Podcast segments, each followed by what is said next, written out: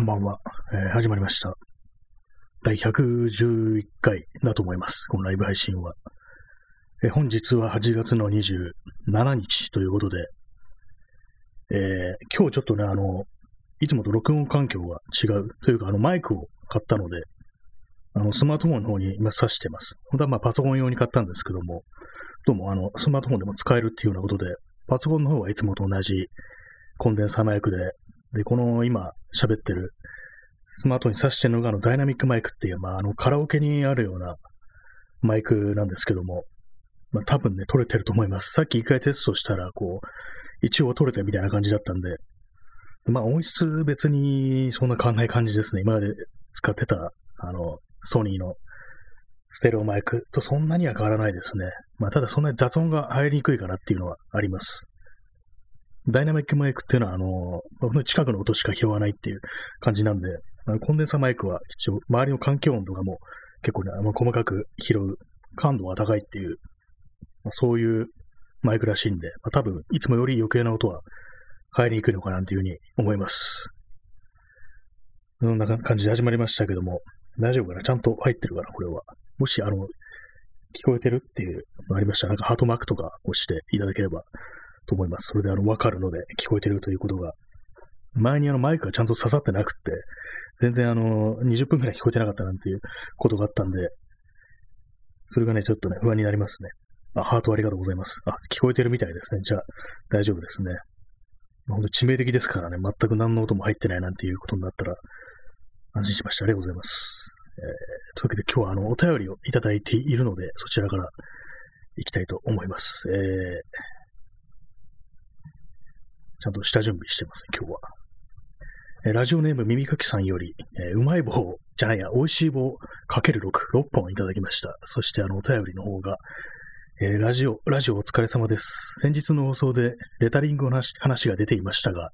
藤子不二雄 A の漫画道で、主人公が新聞社に就職して、図案部に入って、初日にカラス口とペンで線を引く練習を延々として、新聞の記事や広告のいろんなレタリングやイラストの仕事をしている様子は、なかなか丁寧に書いてあって面白いです。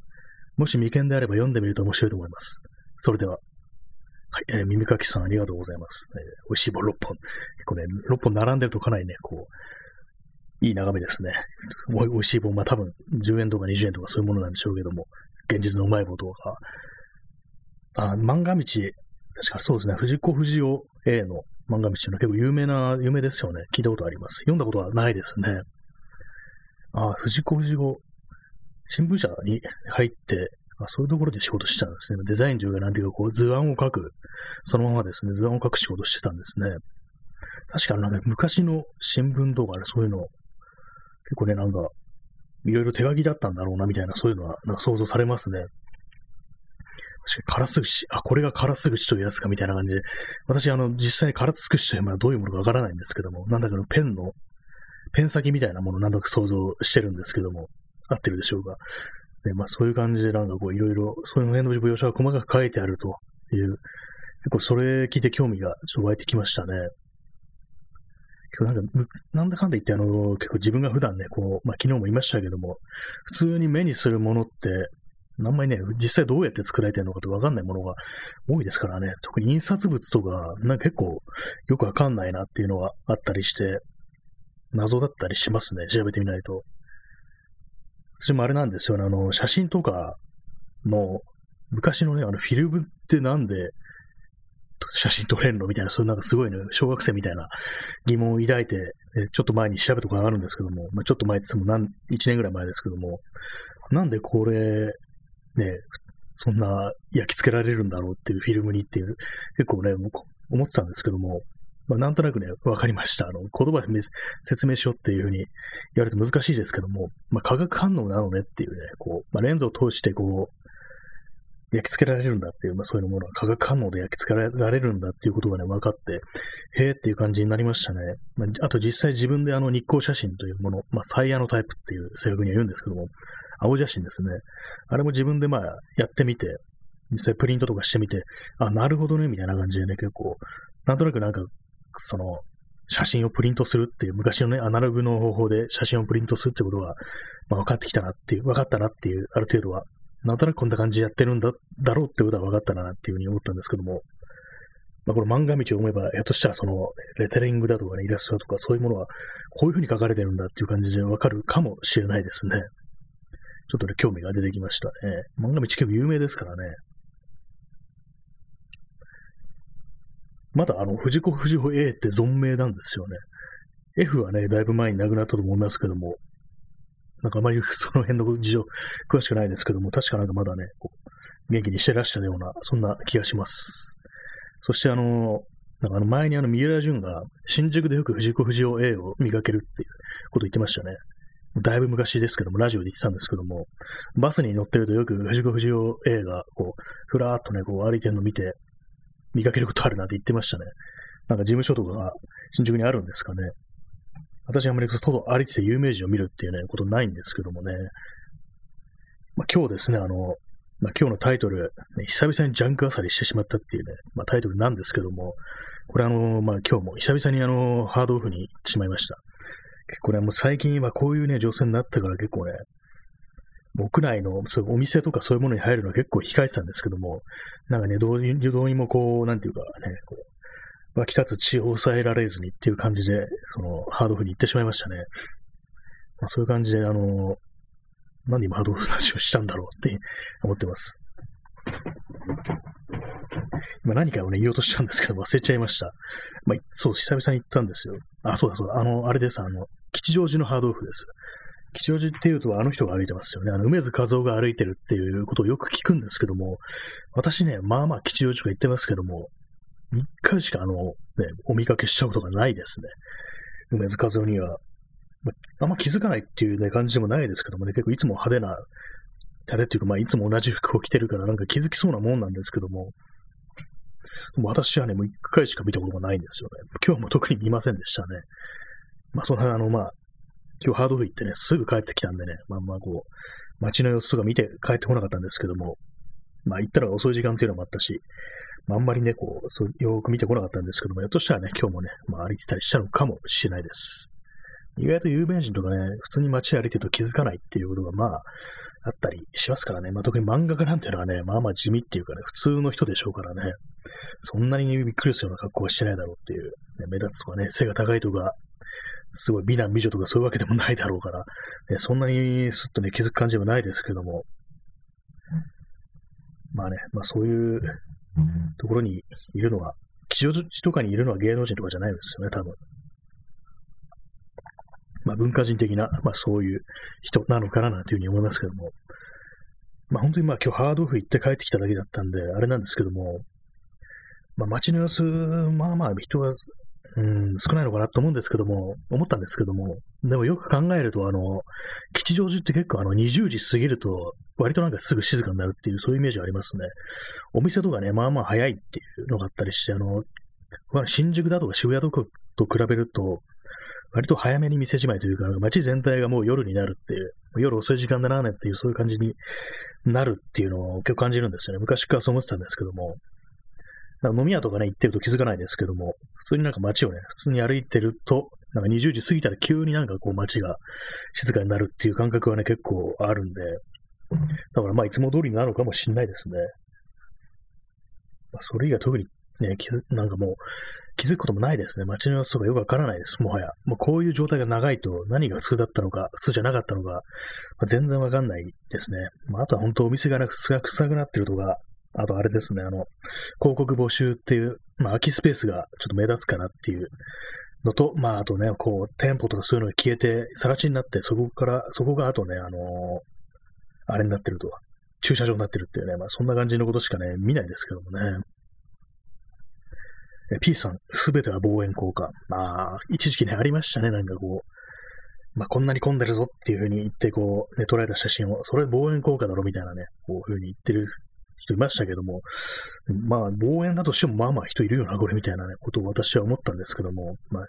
写真とかね、撮ったりするんで、まあ確かに望遠でね、こう、ね、見ると、まあ圧縮されて、こう、ギュッとね、なることはあるけど、まあでもまあまあこれいるんじゃないのかなというふうに私は思ったりして、なんか妙にね、こう、あの、望遠ので捉えたね、写真に妙にイチャモンをつけてるっていうね、そういう人がね、結構いた時期があったななんていうふうに思ったりするんですけどもね、何だったんですかね、あれは。まあ、最近はね、本当にこう、本当の本当に混んでるとこっていうのは避けてるんで、まあ、中心みたいなところは、ま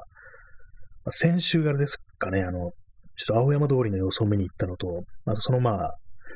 ね、ついでにあの新宿のアルタ前とかもね、ちょっと通ってみたんですけども、まあ、さっと通り過ぎるからいいだろうっていうね、そんな感じで見たんですけども、まあ、あんまね、まあ、あんまっていうか、まあ、この状況にしちゃ、まあ、人がいるよなっていう、まあ、そんな感じでしたね。だからまあ、なんかもう、本当わかんないですね、結局のところ。まあ、去年とかはね、うわ、全然人いないな、いないな、なんていうふうにね、5月とかなんかそのぐらい思ってたんですけども、なんかね、もうわかんないです、もはや。まあ、去年が一番でも人少なかったなって感じで、もう今年はもうダメですよ、もう。終わりだっていうね、もう、この辺りはもう終わりだっていうやつになってますね、もはや。東京は、東京ってもうダメなのかなっていうね、まあこれなんかあの、ECD っていうね、ラッパーがなんかそんな歌詞のね、こう、曲をね、やってたような気がしますけども、まああんま詳しくないんでよくわかんないです。もうダメなのかなっていうね。まあそれよりもっと拡大して日本ってもうダメなのかなみたいなね、感じになりましたね。ていうか中国、台湾以外もうダメなのかなって。中国、台湾、韓国以外もうダメなのかなみたいな感じすらちょっとしてきたところありましたけども、まあね、東アジアの中でね、一番終わってる国っていう感じがちょっとね、してしまうんですよね、なんか。いろんなこう対策みたいなのを見てるとね。なんかこう、何ももはや期待でき、期待できんなみたいな、そういうことは結構思ったりしますね。はい。またなんかね、ちょっと、うっかりするとこういうふうにマイナスの方向に、ね、マイナスの方向に行ってしまうっていうね、まあそういうのあるんでね、ちょっと、あれなんですけども、ね、まあ今日はいつもとね、違ってこう、新しくマイクを変えたんだっていうね、そういうな、そういうなんていうかこう、ある意味ね、こう、新しいというか、ハッピーなね、回ではあるんですけども、まあさっきね、試した分にあんまりこう音は変わらなかったんですよね。あと一応パソコンの方でもちょっとね、使ってみたんですけども、まあこれあの、普通にあの、ステレオ、3.5インインチじゃない、3.5ミリの、まあ、ステレオピンジャックでしたっけ？なんかそういう、まあ、ところに普通に挿してあるんですけども、デスクトップパソコンのあの、後ろのマイク端子のところに挿して試してみたんですけども、ちょっと今までのね、あの、USB 接続のコンデンサマイクと比べると、まあ、ちょっとね、勝手が違うみたいで、いつも使ってるなんかノイズリダクションの設定だと、逆になんかこう、ノイズが乗っちゃうみたいな感じになったんで、ちょっとその辺のことね、見直さないといけないな、なんていうふうに思いました。あとね、このまあマイクなんですけども、普通にまああの、太いケーブル、なんか XLR ケーブルっていうね、あのマイク用の、マイク専用のケーブルっていうのがあるらしいんですけども、まあそれを使うにはあの、オーディオインターフェースってものが必要らしく、で、まあね、まあそのうちまあそれも気が向いたら買おうかななんていうふうに思ってるんですけども、そしたらね、もう少しもっといい音、あんまりこうノイズもなくね、できるのかなっていうのと、まあ、あとギターとかを繋ぐこともできるななんていうふうに思って、ちょっとまあ考えてるんですけども、なんか普通にその、あれですよね、普通の、まあ、ま、ピンジャ、なんて言うんですかね、あれ、プラグ、ステレオピンプラグか、みたいなやつで、を、あのー、オーディオインターフェースに挿すのと、XLR ケーブルっていうマイク専用の、まあ、マイク専用じゃないのかなまあ、マイクによく使われるケーブルを使って接続するのとで、なんかね、音とか違ったりするのかなっていうふうに思って、なんかさっきね、さっとざっと調べてみたんですけども、なんかあんまりよくわかんなかったんですよね。まあ、音がいいに越したことはないから、もしね、そのオーディオインターフェースとか買うんなら、まあその、XLR ケーブルっていうのも、ついでにね、もうこう、買おうかななんていうふうに思ってるんですけども、まあ、どういうね、違いがあるのか、さっきね、さっと検索しただけではね、ちょっとよくわかんなかったですね。あんまりこう音質だとか、そういうね、DTM だとかそういうもの全然こう、興味持ったことがなかったので、いまいちよくわかんないんですけども、まあ、いい音で撮れるに越したことはないっていうのはありますからね。まあ、ダイナミックマイクだと、その余計な音とか、いつもね、この一層ね、ガタガタしたりする音とかね、結構入りがちなところあるんでね、まあ、そういうのがなくなればまあいいかなっていうふうに思うんで、まあ、そのうちまあ気が向いたらなんてことをね、考えております。まあね、一年こうね、やってますけども、ずっとなんかこう、普通の USB のね、安いマイクでやってるだけで、なんかあんまりこうそこから進化してなかったんでね、まあノイズ消してるからいいいいでしょみたいなレベルのしかなかったんで、なんかこういろいろもう少しね、遊ぶ余地はあるんじゃないかみたいなこと思って、ちょっとマイクとかね、買ってみたんですけども、これあの、ベリンガーっていう、まあこれまあ安いやつなんですけども、2000いくらのやつで、本当にまあ安いやつなんですけども、でもあの、金属製なんですよね。こう安い値段のやつには、珍しく金属製っていうのがあって、でもなんか、見てみるとね、音の質もまあそんな悪くないよっていう感じで、その音声録音するのはこれでいいんじゃないっていうようなことを書いてあったんで、まあ試してみるかみたいな感じで買ったんですけども、まあ、まあよくわかんないですね。違いよくよくわからないですね。まあ余計な音が入らなければいいやっていうような感じで曲がったんで、どうでもいいと言えばいいんですけども、音質自体は。まあそんな感じでね、こう、今あの、クリックとかしてるんですけども、音入ってるのかないつもこれ USB ね、のコンデンサマイクだとね、結構そのカチッって音がね、鮮明に拾っちゃうっていうのがあって、あ、今クリックしたなみたいなのが結構わかるっていうのが、あとまあキーボード叩く音とかも結構拾っちゃったりするっていうのがあるんでね、それがまあ問題かなとは思ってたんで、今、日産とコーヒーを飲んでおります。まあ、ちょっとね、設定とか、そのノイズとかそういうのを設定詰めてみようかななんていうふうに思ったりしております。まあ、しばらくあれですね、このスマートフォンにつないで使おうかななんていうふうに思ったりしてみます。思ったりしてみますってなんだって感じですけども。ちょっと後であの、いつもの放送とちょっと音質聞き比べてみて、どっちがいいかね、考えたりしてみようかななんていうふうに思ったりしてます。はい。えー、ハードオフの様子、ハードオフってなんかあの、ジャンク品とか言って、あのギターとかね、割と無造作にすぐに手に取れるうちに置いてあったりするんですけども、ジャンク品って書いてあるのになんか30何万って書いてあるギターありましたね。今日見たら。えって思って、こんな手の届くところに置いてあっていいのみたいな感じがして、まあ、ジャンクって書いてあるんですけども、30万円。まあ、元がね、すごく値段の高い楽器だけど、でもなんか何割ってことでジャンクって書いてるのかなっていうふうに思うんですけども、ね、30万のジャンクってね、なんかそれと私のね、こう目がなんか疲れてたのが、実は3万円とかそういうことなのかもしれないですね。まあ、3万円でもジャンクって表現するのはあれですけども、ね、なんか確かに32万とかなんかそんぐらいのなんかあの、ギターだったかなんだから置いてあったんですよね。見んのかなというふうに思ったりして、ね、思わずなんか手に取ってしまったりしそうですからね。まあ、別に取って、取ってもいいんでしょうけども、割となんか安いやつはね、こう、気兼ねなく手に取ってこう、なんか眺めたりするんですけども、まあ大体まあ買わないんですけどもね。前もね言いましたけども、ああいう、ね、ギターとか、ハードオフのギターってなんか、ボロボロのやつに限って結構いい音出すっていう、なんかそういうようなね、感覚あるんですよね。ちょっとね、触って、ジャンクっていうところに、ジャンクコーナーに置いてあるのをちょっと触ってみて、あこれはなかなかいい音だな、買おうかな、なんていうふうに思うと、結構致命的な、あのね、歌詞があったりして、それこそネックの部分がね、折れそうになってるとか、ね、ボディに穴が開いてるとか、そんな感じのことがね、結構あるんですよ。さすがにそれだとちょっとこれ買うのはなっていう。で、まあ、直すのもちょっとなっていうね、結構かかりそうだしっていう感じで、まあ、大体断念するんですけども、どうなんですかね、あれは。やっぱなんか死にかけのね、腐りかけの肉ほどいい味がするみたいな、そういうことなんですかね、ひょっとしたら。よくわかんないですけどもね。もしかしたらね、そういう風にボロボロになったぐらい、まあ、ボロボロになるぐらいね、使い込んであるから元がいい音っていうのは、そういうのがひょっとしたらあるかもしれないですね。前の持ち主がすごくもう引き引きまくって、その結果ボロボロになったけど、まあ実際っていうか、もともとはね、こう、素性のいいね、毛並みのいいギターなのかななんていうふうに思ったりしますね。まあでも買わないんですけどもね。まあ結構まあああいうところ行ってなんだかんだ言って、こういろいろ物を眺めてるのってのはまあ悪くないですね。まあ好きですね。あの、ジャンカーサリってものは私はまあ結局のところ、まあ結構好きだななんていうふうに思うんですけども、まあ、こういう情勢だとなかなかね、こういけないなっていうのがあったりして、今日も割と神経質に、ね、物をね、こう、いくつか触ると、ちょっと入り口の方戻ってって消毒するっていう感じのことを、ね、まあ、過剰かもしれないですけども、やったりはしてましたね。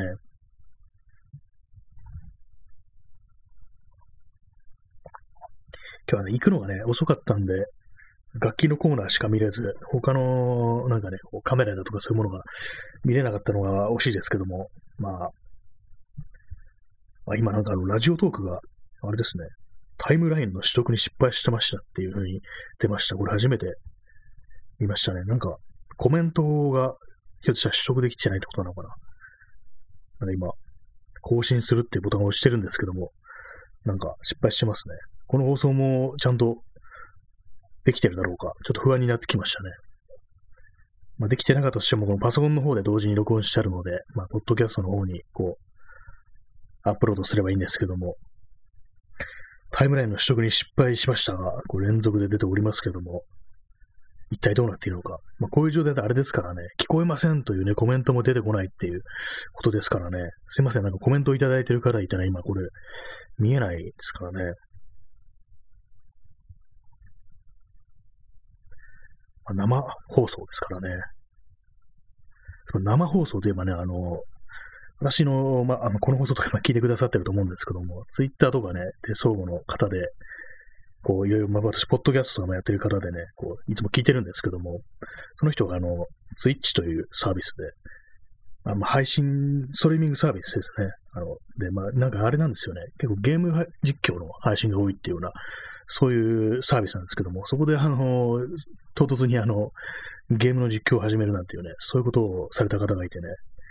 それ大変なんか面白いなと思って、で、その、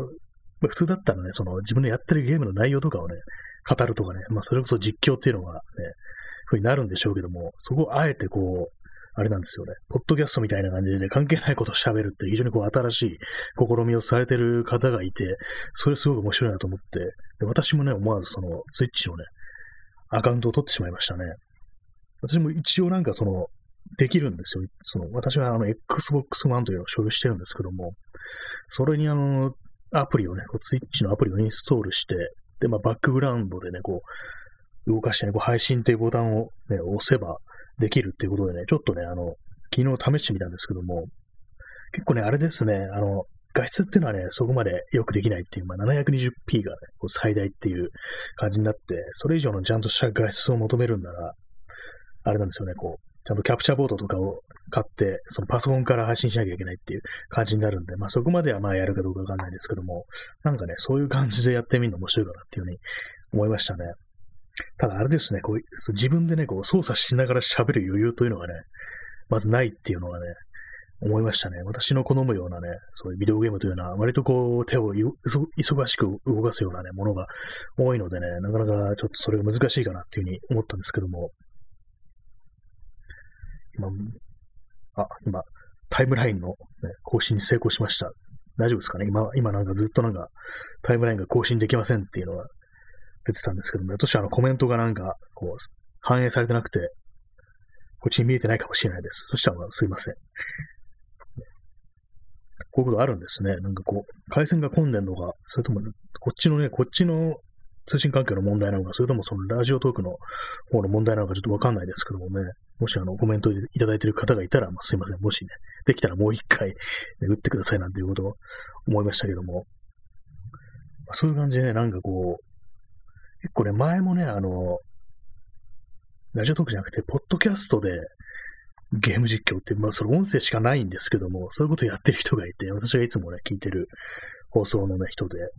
こう、永遠の酒盛りというタイトルでポッドキャストされてる人がいるんですけども、その人がなんかあの、なんだかね、あの、スイッチのゼルダの伝説を、ね、配配信というかね、本当はね、実況したいんだけど動画とかで実況したいんだけど、環境ないから音声だけでやりますっていう、なんかすごい面白いことやってる人いて、結構何も見えないからもう想像するしかないんですよね。聞いてる側としては。音だけが聞こえてきて、なんか説明してしてくれてるんですけども、なんかね、全然その内容を知らないので、まあなんかこんな感じかなみたいにね、こう、ポワーンとね、想像してるなんていう、そういう面白いね、こう、試みをしてる方がね、いたりしてね、なかなかこう、その直球でね、やったりするより、面白いんじゃないかなっていうね、こと思いましたね。まあ、ハートマーク、ありがとうございます。ね、音声、音声だけとか、あるいはね、その、実際ね、そう、プレイしてるゲームと全く関係ない内容を喋ってるっていうね、非常に新しい試みをされてる方がね、私がいつもこう、聞いたり、見たりしてるね、人から出てきたっていうのがなんか、すごい面白いなというふうに思いましたね。結構あれですからね、あの、耳から聞くだけでもいいっていうのは、割といいかもしれないですね。画面とかそう注視しなくても楽しめるっていうのは、割にそれは面白いかもしれないかなというふうに思います。結構あれなんですよね、あの、普通に人と会ったり、まあ、友達と喋るときとかも何かを作業しながら、こう、喋ったりすると、結構話が弾んだりするっていうのはありますね。まあ私がよくやるのはあの散歩しながらとかですけども、あとなんかこう、みんなでね、こう料理とかを作りながらとか、ね、調理しながらとか、あとまあ日曜大工しながらっていうのが結構いいと思うんですよ。まあちょっと手元気をつけないと危ないかもしれないですけども、昔ね、私の友人が、なんか、部屋のね、押し入れに、こう、フックみたいなの作るなんていうね、そういうことをやったことがあって、で、なんかそのも、うね、私もちょっと手伝ったりして、で、なんか、ああでもね、こうでもねっていう感じで、こう、いろいろね、喋りながらね、これ、やったんですけども、なんか妙にあれ楽しかったみたいなことで、もうね、相当昔なんですけども、時々なんか思い出したりしますね。ここにこれ、釘とか刺して大丈夫かなみたいなのね、そんな話をしながらね、こう、まあ話が一応あっち、こっちに行ったりしてね、なんか、どうでもいいことを喋ったりするんですけども、なんか妙にこう、楽しい記憶としてね、残ってますけども、まあそういうのがあれなんですよね、そのコロナというものでね、非常に難しくなったっていうね、共に集まってね、何か一緒に作業するっていうのが、ね、大変難しくなったっていうのがあるんですけども、まあ、でもあれですね、あの、ズームだとかね、そういうサービスを使ってこう、遠隔でね、そういうようなことをするなんていうのも、まあ、できるっちゃできるんですけども、なかなかね、ああいうのってこう、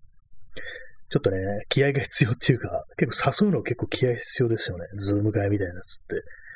私もね、こう、最初の頃はね、本当にまあ、たまにやったりしてたんですけども、なんか僕、昨今、まあ、今年ね、あんま全然やってない気がしますね。ほとんどやってないんじゃないかな。やったとしてもね、ほんと1、2回ぐらいしかね、そういうのやってないんで、あれなんですけども。まあ、なんかどうなんですかね。まあ、このまんまだっていうふうに思ってた方がいいのかもしれないですね、この世界というのは。なんかあれですけどもね。僕最初のなんかイギリスかどっかのね、なんか研究してるその感染症とかの研究してるところが、まあ、収束に7年ぐらいかかるんじゃないかみたいなこと言ってるっていうのは、ニュースありましたけども、まあ、それまさかね、それ嘘だろうみたいなね、感じで、その時正直思ってたんですけども、なんか割にあり得るなっていうようなことがね、ちょっとね、考えちゃいますね。P さん、このまんま、コロナンマっていうね、うまいこと言いましたね。コロマン、コロナンマ東って、なんかそんなやついましたね。銀行で捕まった人。いないか。コロナンマじゃないですね。まあ、どうでもいいんですけども。まあ、そうなんですよね。ほんとコロナンマになっちゃうぞっていう、ね、感じになってますけども、7年かっていうね、感じでね、あと5年って考えるとなんかゾッとしませんか ?5 年経ったらもう死んでんじゃないかなと思いますけどもね、普通にこう、感染してね、感染、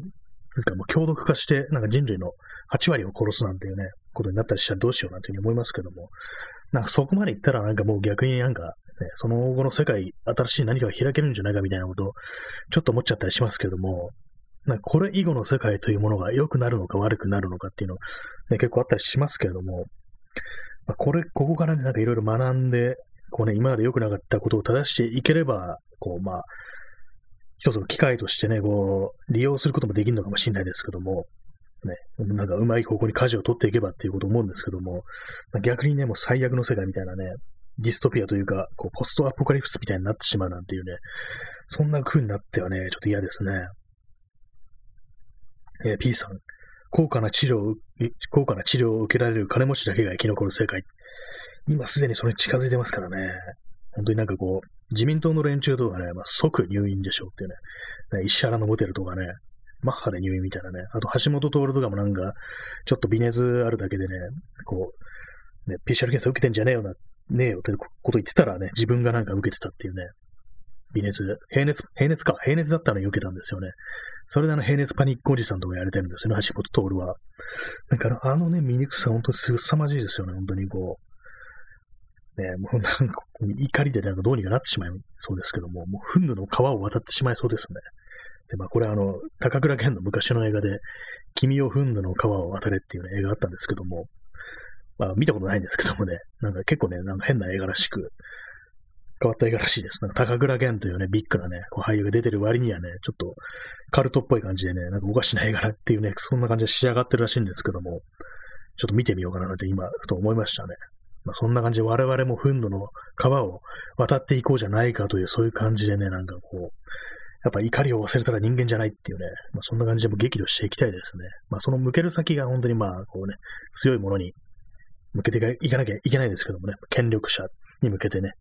いかなきゃいけないんですけども、なかなかね、そういうのは出てくる元気というものが、気力というものがね、こう、ないですからね、こんだけ、本当になんかこう、くじかれてるというね、息をくじかれてる、そんな感じがして、非常に辛いですけども、まあ、ね、まあ頑張っていきましょうというようなことでね、そんな映画ありましたね。まあ、ふと頭から出てきましたけどもね、かなり昔の映画ですね。まあ、そんな感じで本日の放送、この辺りで終わりたいと思います。それでは、さようなら。